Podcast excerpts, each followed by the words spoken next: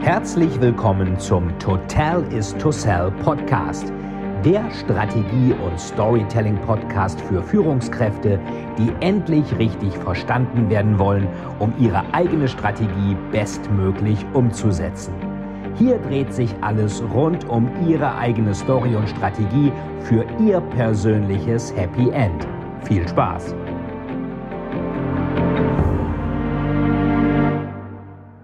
Herzlich willkommen zu einer exklusiven Preview zu Blutgott. Die ersten Merchandise-Artikel sind schon unterwegs. Das hier ist so eine Art äh, T-Shirt, was es schon gibt. Das hatte ich ja auch damals im äh, Verlag kurz angehabt. Das ist mir etwas zu eng, aber ich bin auch daran. Einer der guten Vorsätze ist es abzunehmen. Vielleicht passt es dann auch gut.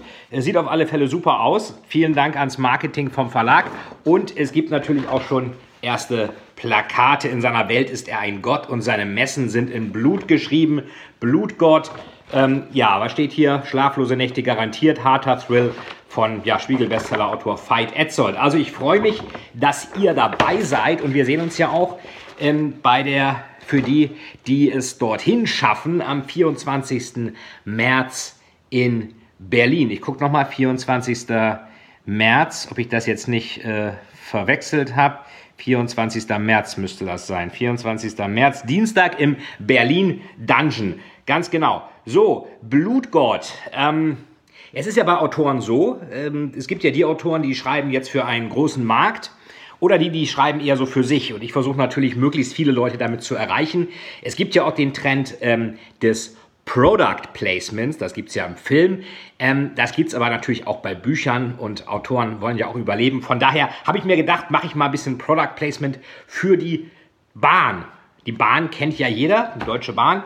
Und ähm, wir schauen uns einfach mal das erste Kapitel an. Und wenn da ein bisschen zu viel Product Placement drin ist, dann bitte nehmt ihr mir das nicht übel. Der Intercity, auch kurz genannt IC, zwischen Dortmund und Frankfurt rumpelte widerwillig über die Gleise, das Fahrwerk und die Technik genauso veraltet wie die verkeimten Abteile im Inneren. Der Zug, in dem Mia saß, hatte um 18.36 Uhr seine Fahrt in Dortmund aufgenommen. Um 22.21 Uhr war Umsteigen in Frankfurt angesagt und dann fuhr ein Regionalexpress weiter nach Gießen. Eine Weltreise, um nur wenige hundert Kilometer zurückzulegen. Dritte Welt Deutschland. Mia konnte nicht behaupten, dass sie gern Bahn fuhr. Sie wusste, dass früher die Eisenbahnwaggons Strafgefangene gefahren hatten. Auch wenn das glücklicherweise Geschichte war, liebte es die Bahn scheinbar noch immer, ihre Passagiere zu quälen. So kam es ihr jedenfalls vor. Deutschland war eines der wenigen Länder, in denen man noch immer in die Züge hochsteigen musste, weil Zug und Bahnsteig nicht auf einer Ebene waren und wo man seine Koffer mit Gewalt nach oben wuchten musste und immer das Gefühl hatte, man müsse sich als kleiner Untertan den Weg nach oben in die Reichsbahn, Bundesbahn, Deutsche Bahn oder wie immer sie heute hieß, hart erarbeiten und verdienen. Wie es Leute mit Gipsbein, Krücken oder Menschen mit Gehbehinderung gelingen sollte, Bahn zu fahren, war mir, die in einem Abteil saß, ein Rätsel. Aber nur weil sie über das Thema Barrierefreiheit in der Bahn nachdachte, hieß das nicht, dass auch die Bahn oder bei der Bahn irgendjemand darüber nachdachte. Umsteigen oder zusteigen, das klang sehr ähnlich wie Bergsteigen. Und so sollte es auch bleiben. Alles musste hier mit Anstrengung, Ärger und Frust verbunden sein, sonst war es keine typische Bahnreise, jedenfalls keine im IC. Also ich meine die ICs, nicht die ICEs. Die ICEs finde ich sehr schön. Vielleicht war das Kalkül. Wenn der Kunde nass geschwitzt und abgekämpft seinen Platz erreichte, durchströmte ihn Erleichterung und Glückseligkeit wie nach einer gelungenen Gipfelbesteigung, sodass der schlechte Zustand der Sitzpolster gar nicht weiter auffiel. Mia, 19 Jahre alt, saß allein in einem der Abteile auf den speckigen Polstern, zwischen den Kaugummis, Müll und Zigarettenkippen hingen, denn dieser Wagen kam aus der Zeit, in der man in Zügen noch rauchen durfte. Gefühlt kam der Zug allerdings aus der Zeit, als man den Tabak noch in Lederbeuteln am Gürtel mit sich trug und Zigaretten noch gar nicht erfunden waren. Mia studierte Theaterwissenschaften und wollte zum theaterwissenschaftlichen Diskurs der Uni Gießen, dort einige Leute treffen und am Abend noch ein wenig die Stadt unsicher machen. Die Lampe oben am Abteil flackerte wie in einem nordkoreanischen Foltergefängnis. Die Landschaft Nordrhein-Westfalens draußen war genauso trostlos wie das Innere des abgewetzten Wagens. Es war einer von diesen ICs, die nur Abteile hatten und keine Großraumwaggons, wie die sehr viel komfortableren ICEs. Die Abteile hier waren enge, abgeschlossene Räume wie Gefängniszellen. Sie hörte lautes Gröhlen und Lachen auf dem Gang und zuckte zusammen. Sie hatte die Vorhänge zugezogen und hoffte, dass man sie in Ruhe lassen würde und sich nicht irgendeine Gruppe von Betrunkenen zu ihr setzen würde oder irgendein anderer unangenehmer Trupp von der Sorte, die besonders gern IC und besonders gern am Abend Bahn fuhr. Die Bahn legte Wert auf solche Gäste und beeilte sich immer Sparpreise etwa extra für Fußballfans anzubieten, die zum Dank für den Schleuderpreis dann den gesamten Waggon auseinandernahmen. Das Bahnpersonal versteckte sich vor solchen Gruppen immer in seinen kleinen Kabuffs nahe der Lok und verzichtete komplett auf Fahrkartenkontrollen. Am allerbesten Schwarzfahren ließ es sich folglich dann, wenn möglichst viele Hooligans, Betrunkene und Randalierer, die mit besagten Sparpreisen gelockt worden waren, die Züge bevölkerten. Dann sah man die Bediensteten der Bahn genauso häufig, wie man einen Menschen am Rande des Sonnensystems sehen würde, nämlich gar nicht. Die Schatten liefen an ihrer Tür vorbei. Das heisere Lachen wurde leiser. Mia spürte ihr Herz schlagen. Sie atmete kurz durch, ging dann zum Vorhang, zog ihn zögernd ein kleines Stück beiseite. Der Gang war leer. Mia atmete erleichtert auf. Ihr Herz pochte noch in ihren Ohren. Zum Glück kannte Mia den Film Hostel nicht. Ein Film, in dem Menschen, besonders Touristen, entführt wurden, die dann von reichen Sadisten gegen viel Geld gefoltert und getötet werden konnten. In Hostel leuchteten über den Zellen, in denen die Folteropfer saßen, immer ein Licht. Es war grün, wenn der Raum frei war, und rot, wenn dort gerade gearbeitet wurde. Was man normalerweise aber auch an den Schreien hörte. Würde sie hier jemand schreien hören? Der Zug war fast leer, das Bahnpersonal hatte sich weit entfernt Richtung Lok versteckt, und die einzige Zivilisation, die an den Fenstern vorüberzog, war hier und da das Licht eines einzelnen Hauses oder Gehöfts. Es mussten Häuser sein wie das, in dem das Horrorpaar von Höxter seine Opfer festgehalten und gequält hatte. In Hostel waren es Lichter, die über den Zellen leuchteten. Auch hier leuchteten Außenlampen über den Abteilen des ICs, so als wollten sie sagen, hier sitzt jemand allein, mit dem ihr euren Spaß haben könnt, jemand, der sich nicht wehren kann und dem auch niemand helfen wird, wenn es ernst wird.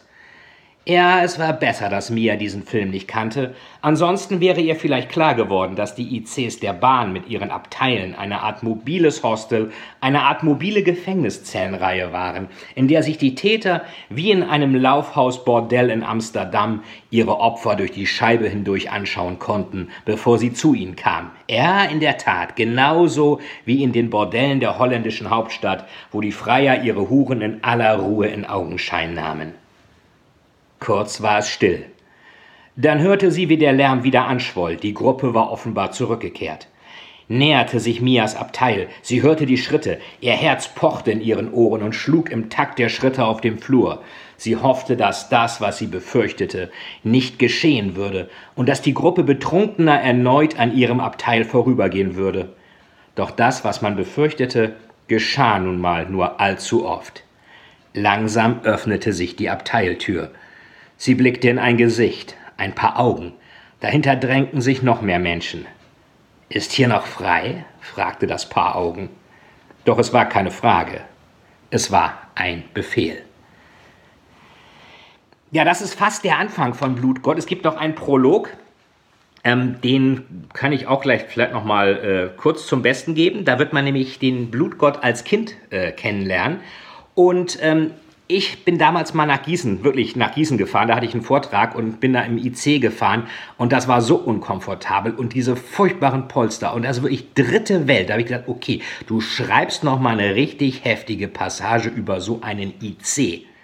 Ich muss hinzufügen, ich fahre gerne ICE. ICE ist wirklich schön, wenn die pünktlich sind, toll. Aber warum die Bahn diese scheiß ICs noch nutzt, die wirklich einfach nur furchtbar sind.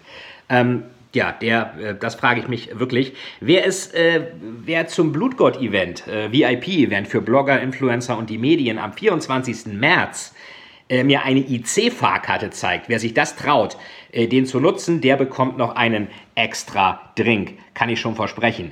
So, und ähm, was mich auch äh, wirklich mal ähm, ja, inspiriert hat bei Blutgott, war eben die Frage, was ist eigentlich, wenn so eine geheimnisvolle Macht über das soziale Netzwerk, über Facebook, über was auch immer, über das Internet auf Minderjährige zugreift. Und viele Eltern haben ja das Gefühl, dass sie an ihre Kinder gar nicht mehr rankommen, dass sie gar nicht mehr wissen, was machen die eigentlich den ganzen Tag, äh, mit wem sind die in Kontakt. In dem Film Total Recall mit Arnold Schwarzenegger heißt es ja schon so schön, die neuen Erziehungsberechtigten der Jugend sind MTV und äh, das Fernsehen. Das ist, glaube ich, heute noch viel schwieriger geworden, weil die Kinder teilweise mit Medien zu tun haben, von denen die Erwachsenen überhaupt keine Ahnung haben.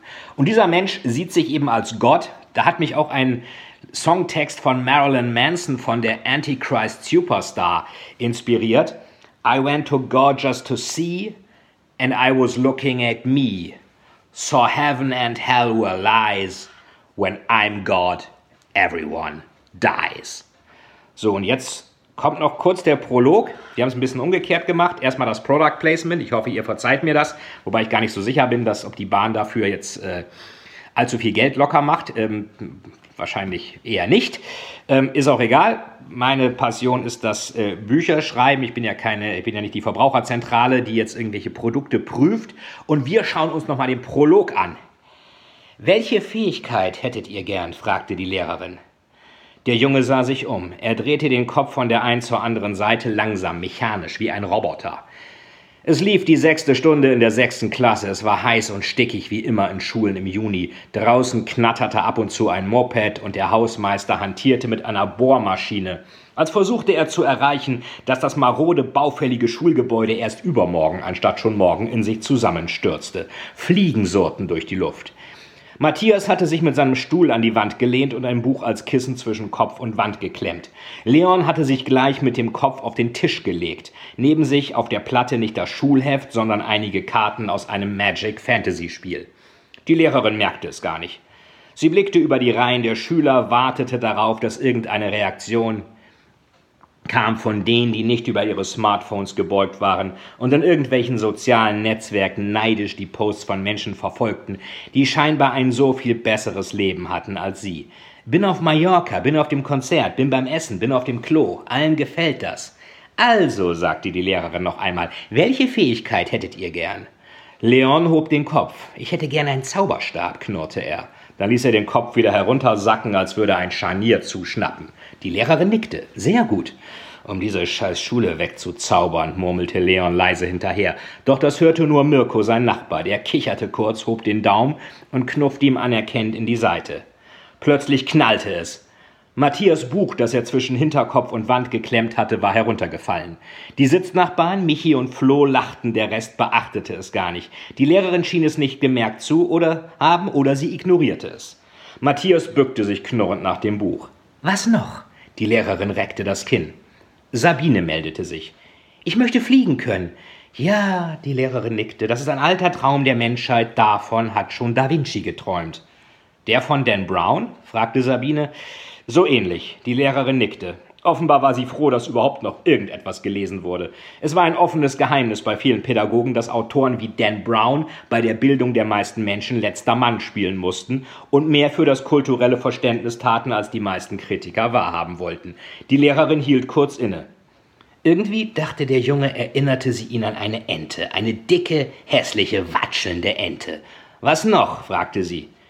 Ich will Milliardär werden, sagte Erik. Von Erik wusste man, dass er auf seinem Smartphone keine Facebook- oder Instagram-Posts las, sondern Börsenkurse und sich immer ärgerte, dass er volljährig sein musste, um CFD-Trading zu betreiben. Die Lehrerin schüttelte den Kopf. Immer nur Geld. Geld ist doch nicht alles. Aber ohne Geld ist alles nichts. Erik lachte meckernd, sagt mein Vater immer. Die Lehrerin schritt den Gang ab, näherte sich dem Jungen. Noch ein Wunsch? Den Weltfrieden, sagte Laura mit Rasterlocken und einer kleinen Tigerente an ihrer Federmappe. Das ist doch mal ein schöner Wunsch. Die Lehrerin ging einen Schritt weiter, blieb vor dem Jungen stehen. Was ist mit dir, Tim? Der Junge sah langsam nach oben. Mit mir? fragte er. Seine Augen fixierten die Lehrerin, ohne sich zu bewegen. Ja, mit dir. Du hast heute noch gar nichts gesagt. Welche Fähigkeit hättest du gern? Der Junge, der Tim hieß, bewegte den Kopf langsam von der einen zur anderen Seite. Dann starrte er die Lehrerin unverwandt an. Ich hätte gern, begann er langsam, ich hätte gern eine Klinge statt einer Zunge. Auf der Stirn der Lehrerin entstand eine Falte. Du hättest gern was? Der Junge nickte mechanisch. Ich hätte gern eine Klinge statt einer Zunge. Die Lehrerin blickte sich im Raum um und fixierte dann wieder den Jungen namens Tim. Und warum? fragte sie. Es ist doch ganz einfach, sagte der Junge, der Tim hieß. Ich möchte die Menschen schmecken, während ich sie zerschneide. So, das war kleines Intro zu Blutgott. Erscheint am 1. April. Kein Aprilscherz, haben mich schon einige gefragt. Erscheint wirklich.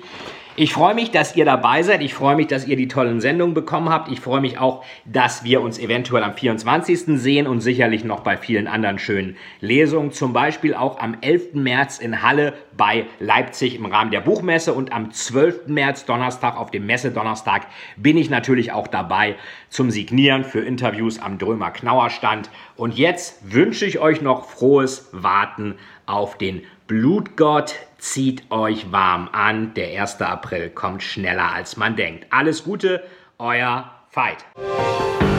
Vielen, vielen Dank, dass Sie wieder bei dieser Folge mit dabei waren. Wenn Ihnen die Folge gefallen hat, würde es mich sehr freuen, wenn Sie mir eine Bewertung bei iTunes hinterlassen, damit ich sehen kann, ob Ihnen diese Folge geholfen hat und damit ich noch mehr Menschen bei ihrer Story unterstützen kann. Jetzt wünsche ich Ihnen noch einen erfolgreichen Tag und wir hören uns beim nächsten Mal. Ihr Veit Etzold.